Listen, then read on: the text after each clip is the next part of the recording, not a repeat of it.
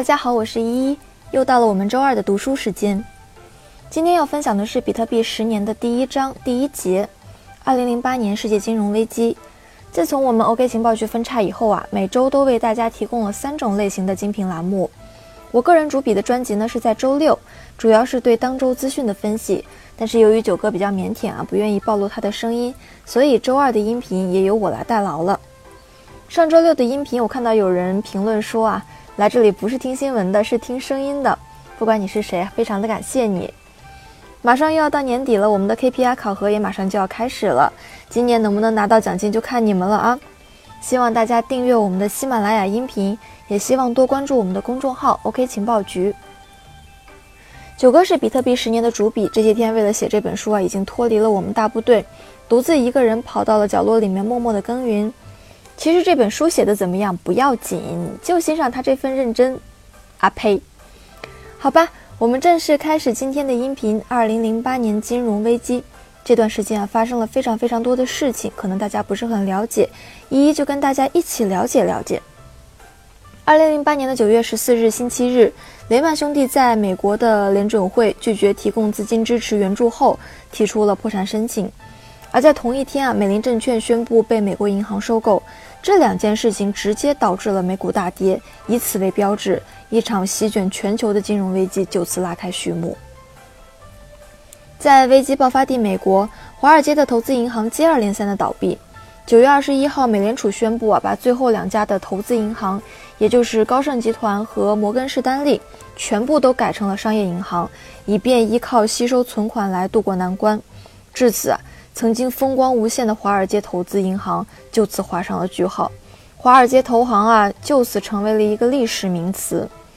九月二十五日呢，美国最大的储蓄以及贷款银行华盛顿互惠银行被美国联邦存款保险公司查封和接管，成为了美国有史以来最大规模的倒闭银行。九月二十八日啊，英国财政部实行了一项对于英国主要房贷银行。布拉福德宾利银行的援助计划。同一天呢，和比卢三国宣布对大型银行和资产公司富通金融集团进行部分国有化。比利时、荷兰和卢森堡的政府啊，将投注一百一十二亿欧元给予该集团，足见状况的惨烈。九月二十九日，德国财政部长宣布救援一家总部设于慕尼黑、由数家地产财务银行组成的控股公司 Hyper Real Estate。同一天，爱尔兰政府也宣布了一项援助六家银行的计划，涉及债项为四千亿美金左右。就这还没完，十月六日啊，受到金融危机的打击，冰岛的货币克朗对欧元的汇率贬值了百分之三十，同时，冰岛的外债总额高达一千亿美元，而冰岛央行的流动资产啊，当时只有四十亿美元。当天，冰岛总理宣布，国家面临破产。天哪！在中国，当雷曼兄弟破产的消息传来的次日，正值 A 股结束、中秋的三天假日开市，沪深两市的银行板块全线暴跌，其表现只能以惨不忍睹来形容。上证指数收盘跌破两千点，工建招普八家银行的股票都已经跌停了。沪深两市行股啊，全天放量，大跌超百分之九，给已经进入熊市一年之久的中国股市雪上加霜。这场危机严重程度远超人们的预期，而且其波及范围之广、冲击力之强、连锁反应之快，可谓是始料未及。它基本上是给世界各国的经济发展和人民生活都带来了严重的影响。这大约是第二次世界大战以来将全球经济拖入全面衰退的最严重的一次金融危机了。受经济危机的影响，美国第三季度的经济增长为负的零点三，是七年以来的最大的跌幅。日本的出口也大幅度的减少了，第四季度比上一季度增长了负的百分之十三点九，生产总值也比上一季度增长了百分之负的三点三。至此啊，日本经济已经连续了三个季度的负增长。英国的经济也是异常的糟糕，当年第四季度比上一季度增长了百分之负的一点五，这是自一九八零年以来英国经济最大季度的跌幅。与此同时啊。德法意等制造业国萎缩的程度均超过了预期，在这场危机之中啊，发展中国家也未能幸免。越南的股市一泻千里就不说了，越南盾也大幅的贬值，物价持续的攀升，金融市场震荡不已。即便是像我们这样增长迅猛的中国经济，GDP 增幅也创了六年新低。多数国家就业形势非常的严峻，失业人数也在不断的攀升。二零零八年，美国失业人数增加了七十六万，失业率上升至百分之七点四。华尔街的裁员浪潮一波接着一波，即使是根基雄厚的花旗银行，在二零零八年和二零零九年裁员都到了百分之二十以上。每周五啊，都可以看到有人抱着纸箱子离开大楼，他们普遍非常的沮丧又焦虑，即使是留下来的人也是心事重重。第一批被华尔街裁掉的华人高管在回国之后进入国内的金融机构，导致国内的金融业人才大发展。十年后啊，中资金融机构可以跟任何的外资机构相抗衡，与零八年的金融危机也是不无关系。确实，这也是危中含机嘛。另外，金融危机也促使了全球范围内的贸易保护主义抬头，国际贸易环境恶化。作为制造业大国，二零零八年中国经济对外贸的依赖程度非常高。美国和欧盟作为两大出口市场，他们的经济低迷啊，直接影响到了中国的出口，贸易顺差开始减少。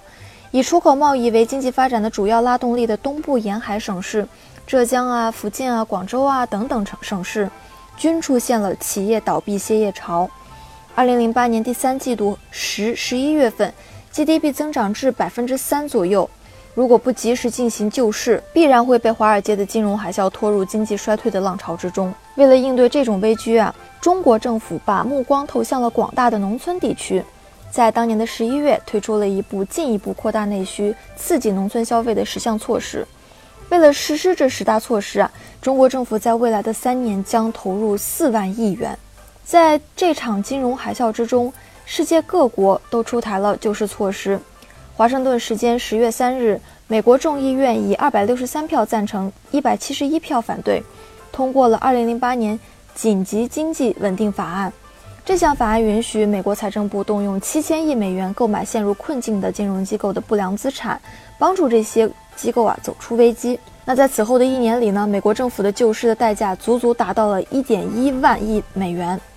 即便是如此啊，美国的金融市场依然是持续的动荡。股市也是起起落落。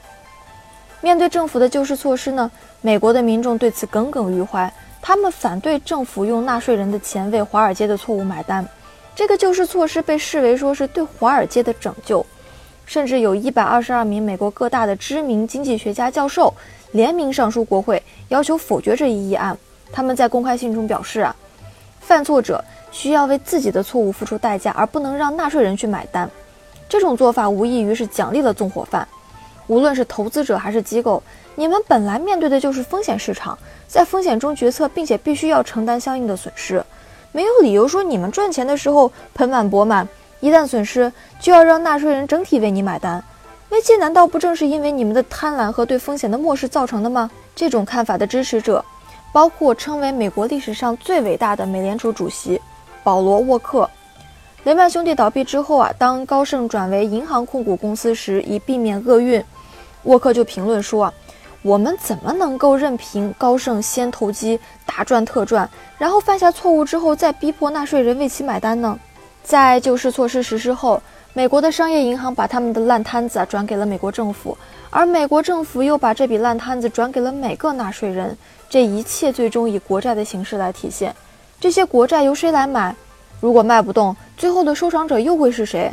那就是美联储喽。在愈演愈烈的危机之中啊，美联储在二零零九年的三月十八日宣布，将在未来的几个月内收购三千亿美元的长期国债和一点二五兆美元的抵押债券支持证券。为此，他们开动了印钞机，加班加点的工作，而这个就导致了美元的通货膨胀。在这场金融危机之下。美国社会的各种问题暴露出来，像贫富差距明显、社会制度不公、失业率逐年增加、物价持续上涨等。华尔街为首的银行家们控制政府、掠夺财富，民众、政府和银行家之间的矛盾越演越烈，冲突集中在爆发三年之后，史称“占领华尔街”。一位神秘人看着眼前发生的一切，思考了一个解决方案。本节完。今天的音频呢就到这里了，我是 OK 内容组的依依。周四的音频呢将是麦麦给大家做的科普，纯干货。熊市要多学习，牛市才能多赚钱。别忘了订阅我们的音频哦。那么我们下期再见喽。